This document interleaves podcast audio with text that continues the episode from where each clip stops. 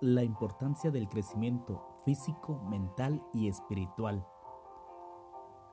En la niñez es la excelente oportunidad para que los corazones de todos los niños sean endulzados y encaminados por el mejor amigo fiel Jesús.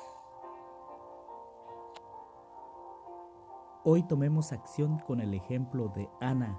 Ana primeramente oró a Dios con todo su corazón para engendrar y luego con todo su amor lo colocó en el pedestal de Dios. Que hoy nazca y crezca este estilo de vida para ganar y tener al mejor amigo fiel para toda la vida. La invitación está en la dirección Mateo 19, 14. Entonces Jesús dijo, dejad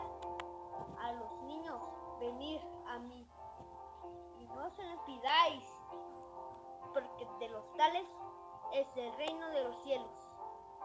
Mateo 19, 14. Que Dios se quede contigo. Abrazos.